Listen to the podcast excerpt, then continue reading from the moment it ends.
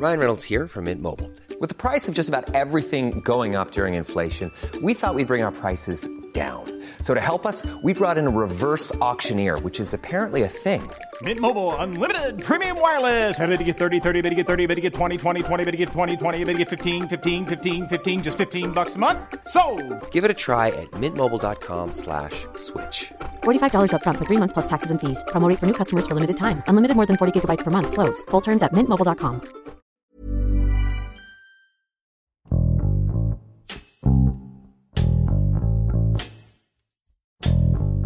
El flujo migratorio en nuestro país es cada vez mayor. Existen varios factores que obligan a las personas a salir de sus lugares de origen, entre ellos la inseguridad, la falta de oportunidades laborales y la búsqueda de una mejor calidad de vida. Este fenómeno, sumado a un contexto pandémico, ha representado un desafío para el gobierno y para todas las estancias que se dedican a dar asilo a migrantes. Debido a la emergencia sanitaria, el cupo en estos lugares se ha reducido, dejando fuera a muchos y exponiéndolos a cientos de peligros relacionados con inseguridad y enfermedades. Reporteros de la Organización Editorial Mexicana nos platican cómo es el paso de los migrantes por Tijuana y Ciudad Juárez, así como las acciones que han tomado las autoridades de ambas ciudades fronterizas para contener la saturación de albergues. Yo soy Hiroshi Takahashi y esto es Profundo.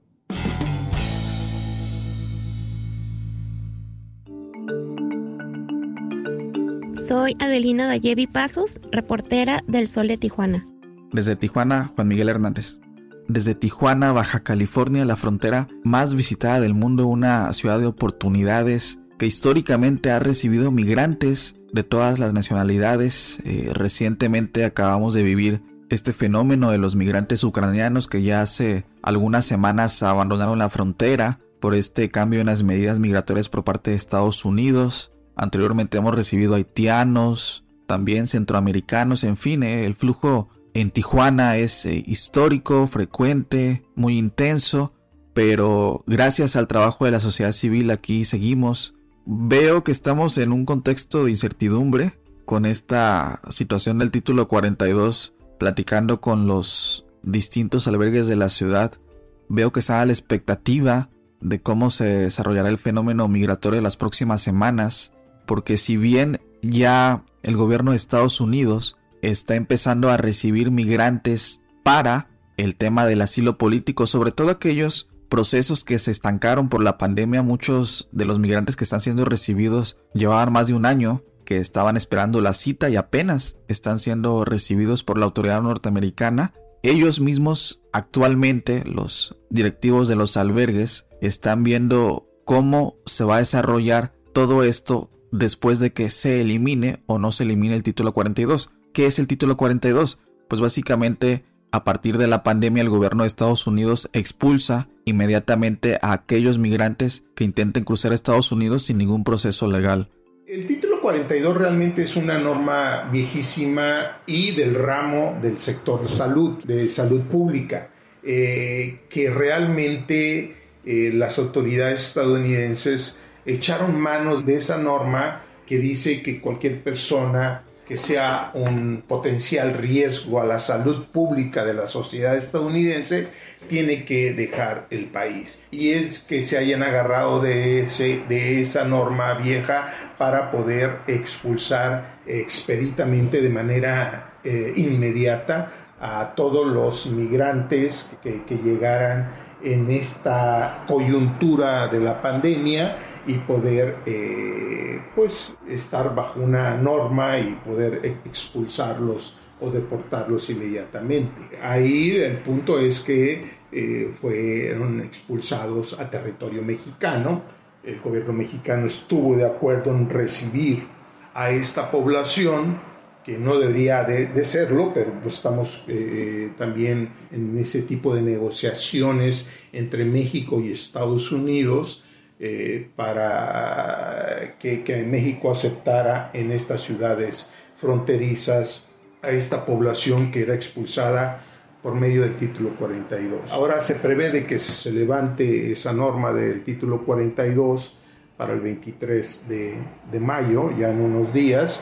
Todavía sigue la lucha por parte, sobre todo, del Partido Republicano y todavía no es una total certeza de que se levante. Y a pesar de la implementación del título 42 por Estados Unidos, a Tijuana no han dejado de llegar migrantes de distintas nacionalidades. En fin, hay muchos grupos de migrantes centroamericanos, mexicanos desplazados por la violencia. El trayecto es distinto. Por ejemplo, los haitianos, muchos de ellos, de ellos vienen desde Tapachula, que han llegado acá en gran número en las últimas semanas en búsqueda de ser recibidos por Estados Unidos.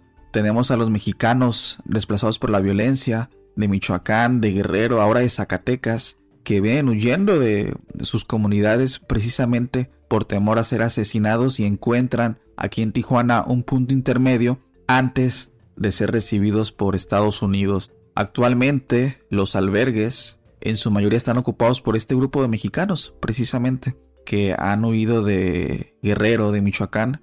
Ellos hacen un recorrido terrestre. La mayoría de ellos cruzan las fronteras sur a pie y llegan a Tijuana en camiones.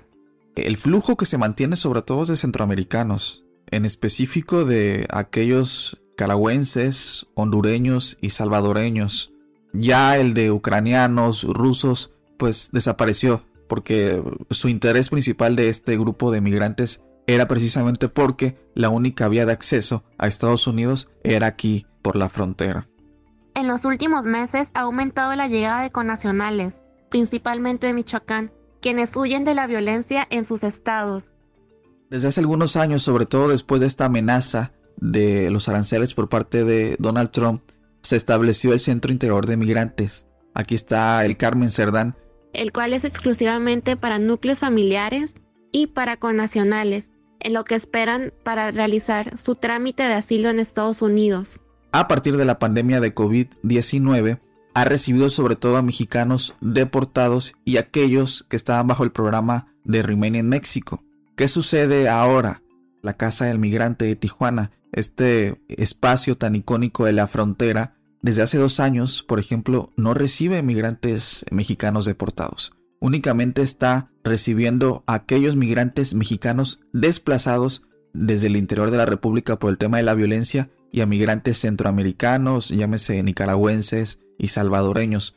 Tenemos en cuenta que es el albergue de mayor capacidad o uno de los de mayores capacidad. Por ejemplo, antes de la pandemia la casa migrante recibía un promedio de 180 personas a su máxima capacidad. Ahora está en 80 a una capacidad máxima de 120. Hay otros albergues como el de Embajadores de Jesús, este albergue que recibe a más de 300 personas, muchos de ellos haitianos. Allí, por ejemplo, en esa área se estableció lo que era la pequeña Haití, pero a partir de la pandemia se ha ampliado y recibe a migrantes de todas las nacionalidades, sobre todo centroamericanas y mexicanos. Entonces están estos, está el Juventud 2000, allá en la zona norte, está Madre Asunta, que recibe en específico mujeres y niños, está el albergue Agape, también muy concurrido por la comunidad migrante, y el oficial que es el, Centro Integrador de Migrantes, que ahora está recibiendo sobre todo a aquellos que vienen ya sea expulsados de Estados Unidos o bajo el programa de Remain in México. Ahorita, si bien muchos permanecen al 70%, según la información de la coalición pro defensa del migrante, hay algunos que han doblado su capacidad, uno sobre todo del de Embajadores de Jesús, que ha ampliado su capacidad al último tiempo y que opera casi al doble de lo que estaba manejando antes de la pandemia. La coalición pro defensa del migrante menciona que es muy difícil medir la capacidad de los migrantes. Esto principalmente porque por pandemia y protocolos de salud y seguridad, los albergues no pueden funcionar al 100% de su capacidad y muchos se encuentran reducidos. También por la movilidad que existe en ellos, por la constante entrada y salida de migrantes, ya que constantemente siguen llegando migrantes de distintas nacionalidades y de distintos estados a la ciudad algunos deciden quedarse en los albergues habilitados en lo que esperan realizar su trámite de asilo a Estados Unidos. Otros deciden buscar trabajo y al momento de conseguir trabajo y recibir ingresos deciden buscar otro lugar en el cual hospedarse, mientras que otros están buscando vías alternas para cruzar a Estados Unidos de manera ilegal. Algo interesante es que hemos visto cifras históricas de deportaciones, pero lo que me comentan los albergues es que como tal no es que esté Estados Unidos deportando más migrantes, lo que está sucediendo es que hay más eventos de deportación. Tan solo el año pasado por Baja California fueron deportadas más de 100.000 personas, pero no significa que son 100.000 personas, sino que son 100.000 eventos de deportación. Si tú ves los números, pensarías que los albergues están rebasados por tantos mexicanos deportados, pero no. Lo que sucede es que estos mexicanos los deportan e inmediatamente intentan volver a cruzar, pero como está vigente la medida del título 42, los detienen y vuelven a ser expulsados y vuelven a intentar. Entonces sucede que en una semana una persona puede intentar cuatro veces cruzar Estados Unidos y cuatro veces es deportado. Esa misma persona, cuatro eventos de deportación. Entonces es lo que está pasando y este es el flujo de mexicanos deportados. Muchos migrantes, sobre todo los haitianos, lo que han hecho como desde el 2016, precisamente este mes de mayo se cumplen seis años de la llegada de la comunidad haitiana, lo que sucede es que los migrantes haitianos que van llegando pues tienen conocidos aquí que ya llevan establecidos y ellos la alternativa que toman es que antes de ir a albergues se refugian en cuarterías de la zona centro y están en una situación de hacinamiento. Entonces, en zonas muy inseguras, pues eh, se alojan 20, eh, 10 personas, migrantes haitianos, y están en una situación precaria, ¿no? Es un riesgo principal. Luego viven en zonas con altos niveles de delincuencia, entonces se exponen a ser extorsionados por este tipo de grupos que extorsionan a, migrantes, ¿no? Este quizás es un peligro porque al estar en albergues, pues suelen estar en un entorno más seguro, más protegidos, ¿no? Realmente todo se queda en un discurso, los apoyos escasean, básicamente desde que entró el actual gobierno desapareció los apoyos que había los albergues de migrantes que históricamente han sido los que han hecho el trabajo para atender a estos eh, mexicanos. Entonces, pues la autoridad nada más no hace más que operar el, centro integrador de migrantes. Es muy poco la respuesta de la autoridad. En varias ocasiones, el Ayuntamiento de Tijuana ha habilitado varios espacios para que funcionen como un albergue. Esos principalmente se han instalado en las unidades deportivas. Durante el mes de abril estuvo activa la unidad deportiva Benito Juárez como un albergue temporal para refugiar a todas las personas provenientes de Ucrania en lo que realizaban sus trámites de asilo político con Estados Unidos.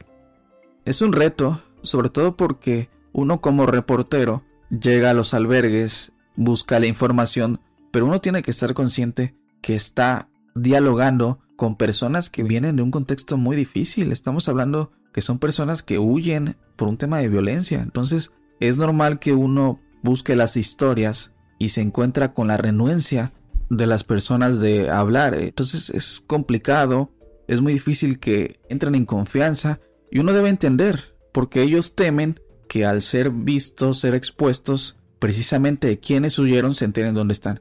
Entonces el tema tiene que ser tratado con pincitas, entendiendo precisamente el contexto de estas personas, ¿no? Y uno tiene que ser muy profesional para no arriesgar la vida de ellos. Es importante visibilizar el tema, ¿no? Pero no exponerlos a un riesgo mayor.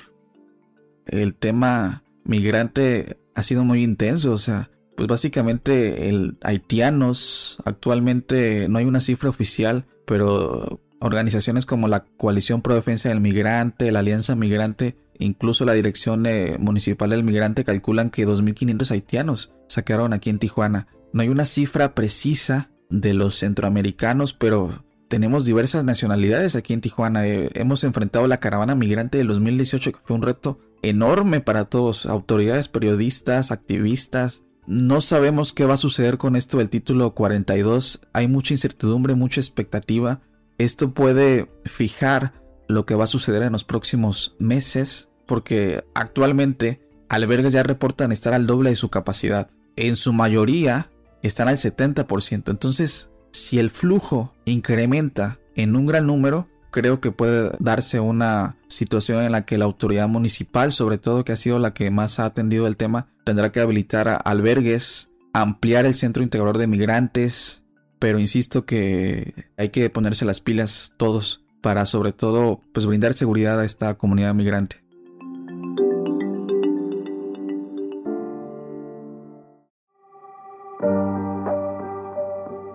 Hola, mi nombre es Brenda Herrera y soy reportera del periódico El Heraldo de Juárez. Algunos, eh, bueno, de estos migrantes han decidido salir de sus países de origen debido a la situación pues precaria que viven en su país, principalmente relacionado a la violencia y a la falta de oportunidades laborales y educativas. El objetivo principal de estas personas eh, pues en estado de movilidad es pedir asilo político en Estados Unidos y poder darle pues una mejor calidad de vida a sus familiares. ¿Qué es lo que pasa? Llegando a alguna de las seis estados fronterizos fronterizos, pues es que se topan con una frontera cerrada. En ese momento ellos comienzan a buscar la forma de llegar eh, pues al sueño americano de, de, una forma pues ilegal, cruzando por el río Bravo o por montes, poniendo en riesgo su vida con una gran posibilidad de ser deportados bajo el título 42. Nosotros hablando con migrantes, pues la mayoría nos ha narrado su, su trayecto con lágrimas en los ojos, con pesadez en la mirada incluso, sobre todo pues de aquellos que han hecho pues este largo, largo viaje con niños, con niños muy pequeños en brazos y pues ellos esperan llegar aquí y ver una luz. Pero pues a veces es todo lo contrario, se topan con una realidad carente donde no hay hogar, ya no hay dinero, alimento, vienen cansados, enfermos y donde ven que aunque estén pues a un muro de Estados Unidos, pues aún siguen estando lejos del sueño americano. No me gustaría, pero no hay forma. Pues ayudaría pasar, que sea, a comer un buen almuerzo, pero el poder no permite. Es difícil, ¿no? Para ustedes el camino, el llegar aquí, el, a rechazo en algunos casos. Pasando mal momento y por el ausente, todo por el ausente. Eso le cuesta a uno. Pero nada, así es la vida. Este día malísimo, uno pasando en el monte, caminando por los montes ha mojado como, como nueve veces mojado para llegar aquí. ¿sí? Entonces, y los atracadores los nos atracan en el camino, lo quitan el dinerito que teníamos, todo cuesta. Sí, yo soy haitiano. ¿De? Sí, Haití. Todos son hermanos. Sí, todos los negritos son hermanos, primo hermanos, conocimientos, todo. Bueno, pues eh, quienes conforman estos grupos de migrantes en su mayoría eh, son personas eh, cubanas, haitianas, guatemaltecas, hondureñas, salvadoreñas y mexicanos provenientes principalmente de Guerrero y Michoacán. de hecho, la Secretaría de, de Gobernación en el 2020 registró un total de 458.088 aprehensiones en la frontera entre México y Estados Unidos, de los cuales 106 6.762 fueron centroamericanos, eh, 297.711 mexicanos y 53.615 de otros países. Esta cifra, bueno, pues es importante resaltar que se disparó en el 2021 eh, con 1.734.686 detenciones, eh, bueno, de las eh, cuales 700.000 corresponden a centroamericanos y 655.594 a mexicanos mientras que de otros países eh, se tuvo una cantidad de 378 mil. Esto, bueno, pues eh, quiere decir que en un año aumentó considerablemente la llegada de migrantes, principalmente centroamericanos. Aquí en Ciudad Juárez, eh, los principales albergues que están acogiendo a migrantes eh, son los que dependen del gobierno, ya que al acercarse con una autoridad, estos, bueno, pues son canalizados a, estos albergues, eh, que son principalmente el Leona Vicario, que es atendido por la autoridad federal, el Kiki Romeo por municipal y la Casa del Migrante, de una organización religiosa, pero que de cierta forma, bueno, pues está vinculada al gobierno. Estos funcionan como albergues cerrados, es decir, que los migrantes no pueden estar entrando y saliendo de estos lugares. Ante la falta de lugar para refugiar a más migrantes eh, encargados de albergues, bueno, pues se han mostrado y han manifestado su, su, preocupación. Actualmente aquí en Ciudad Juárez existen 27 lugares que fungen como albergues para migrantes. Estos en total pueden recibir entre 3.000 y 3.200 personas. Sin embargo, bueno, pues estos se encuentran al 80% de su capacidad, lo que, bueno, pues sin duda representa pues un gran riesgo, ¿no? Una gran preocupación preocupación por parte de, los encargados. Las autoridades eh, de los albergues que pertenecen al gobierno pues han dicho que, que buscarán el apoyo del gobierno federal. Sin embargo, bueno, los encargados de albergues pertenecientes a comunidades religiosas, pues ellos eh, sí este, han manifestado pues no tener el apoyo suficiente de los tres niveles de gobierno, eh, por lo que pues han comentado que buscarán el apoyo de organizaciones internacionales dedicadas pues al tema de migración. Este, hasta el momento mm, no encuentran, ellos mencionan que no se encuentran en condiciones para recibir a más migrantes, incluso algunos han tenido que realizar actividades para recolectar alimentos. Los eh, principales peligros a los que se enfrentan los migrantes a no tener un albergue a donde llegar, eh, pues es a, ser estafados o ser víctimas de la trata de personas. Tan solo aquí en el estado de Chihuahua, en un año, eh, han sido rescatados por lo menos 1.420 personas migrantes, quienes han sido localizadas y liberadas de diferentes domicilios, principalmente en los municipios de Juárez, Chihuahua, Villahumada. según los reportes atendidos por la Fiscalía General del Estado, la Secretaría de Seguridad Pública y la Guardia Nacional, estas personas, bueno, pues quedan en manos de, de polleros quienes les piden una cantidad de entre 10 mil y 100 mil pesos para cruzarlos a los Estados Unidos y luego, bueno, pues los abandonan a su suerte. Nosotros platicando con algunos migrantes nos mencionan que llegan con cierta cantidad de dinero y a los tres días pues prácticamente se quedan sin nada. ¿Por qué? Porque en los hoteles les comienzan a cobrar pues una cuota más elevada, este, en los restaurantes y, y pues es eh, de la forma que ellos pues al último terminan en, sin un peso para pues eh, seguir continuando con su vida aquí en esta frontera, pues mientras logran cruzar a los Estados Unidos. Y pues estas eh, son de los principales peligros a los que ellos se enfrentan al no tener un lugar a donde llegar. Entre los peligros a los que se enfrentan los migrantes al querer llegar a los Estados Unidos, bueno, pues están las desapariciones. Eh, tenemos el caso de, tres guatemaltecas quienes desaparecieron el pasado 30 de abril. Dos de ellas son menores de edad y una tiene 18 años. Estas mujeres eh, se encontraban bajo la custodia de la Procuraduría de la Protección de Niños, Niñas y Adolescentes del Estado, resguardadas en un albergue ubicado en la colonia Fray García de San Francisco, al suroriente de la ciudad. Bueno, pues donde fueron visitadas por última vez. Eh, hasta el momento la fiscalía no ha dado a conocer eh, este, si ya han sido localizadas, pero lo que pasa en muchas de las situaciones es que eh, ellas huyen porque hay engaño en muchas de las ocasiones por personas de su misma nacionalidad, personas que ya conocen la frontera, personas que les dicen que si dan cierta cantidad de dinero o si se van con tal persona, las van a ayudar a cruzar y, de esta forma, bueno, pues muchas personas buscan salir de los albergues para ir hacia su objetivo que es cruzar y se topan con estas personas quienes se dedican a, la trata de personas y que pues eh, finalmente las desaparecen y no las llevan hasta su objetivo que es pues precisamente este cruzar a los Estados Unidos.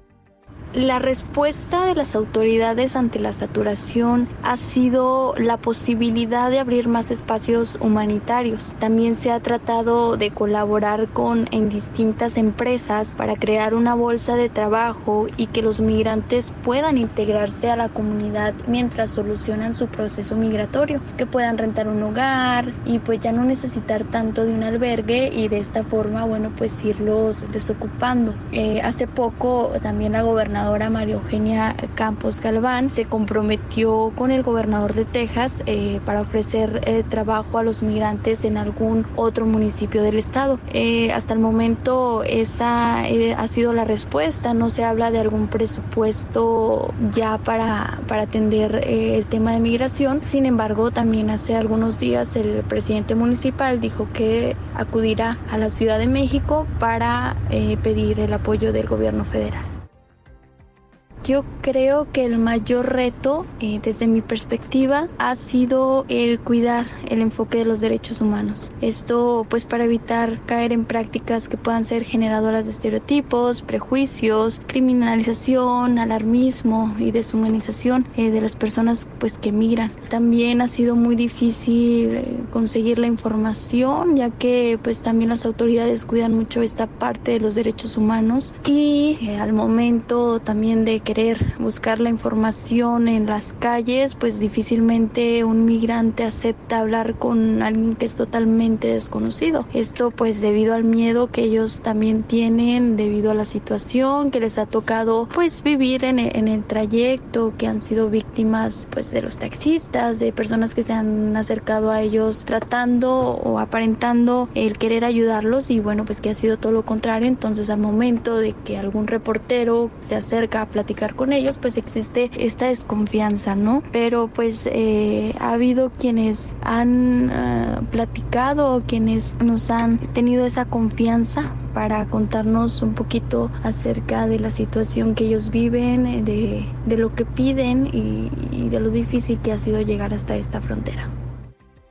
El panorama que se ve a futuro para esta situación es sin duda la llegada de más migrantes. Se ha alertado incluso una nueva oleada de migrantes ante la posible cancelación del título 42. Pone pues en apuro, en, en crisis eh, a las personas que atienden eh, albergues, principalmente eh, aquellos que son liderados por comunidades religiosas. Ellos han manifestado que actualmente hay cerca de 13.000 migrantes en esta frontera y solamente se tiene una capacidad para recibir a poco más de 3.000.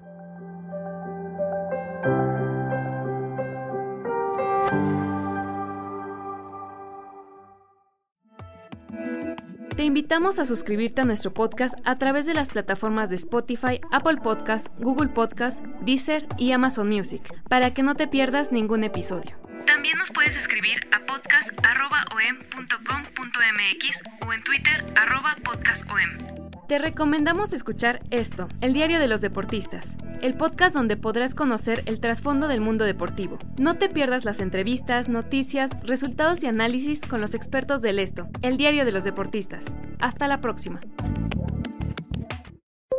Esto es Profundo, un reporte a fondo de la Organización Editorial Mexicana.